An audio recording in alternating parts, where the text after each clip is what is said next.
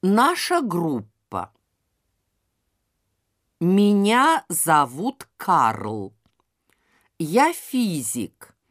Я приехал из Германии. Мой родной язык немецкий.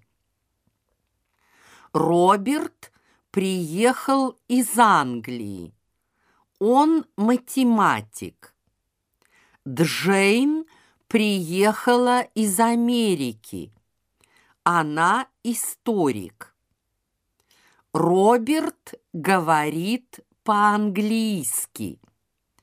Джейн тоже говорит по-английски. Сейчас мы все живем в Москве. Мы изучаем русский язык. На уроке мы говорим по-русски. Преподаватель объясняет и спрашивает. Мы отвечаем.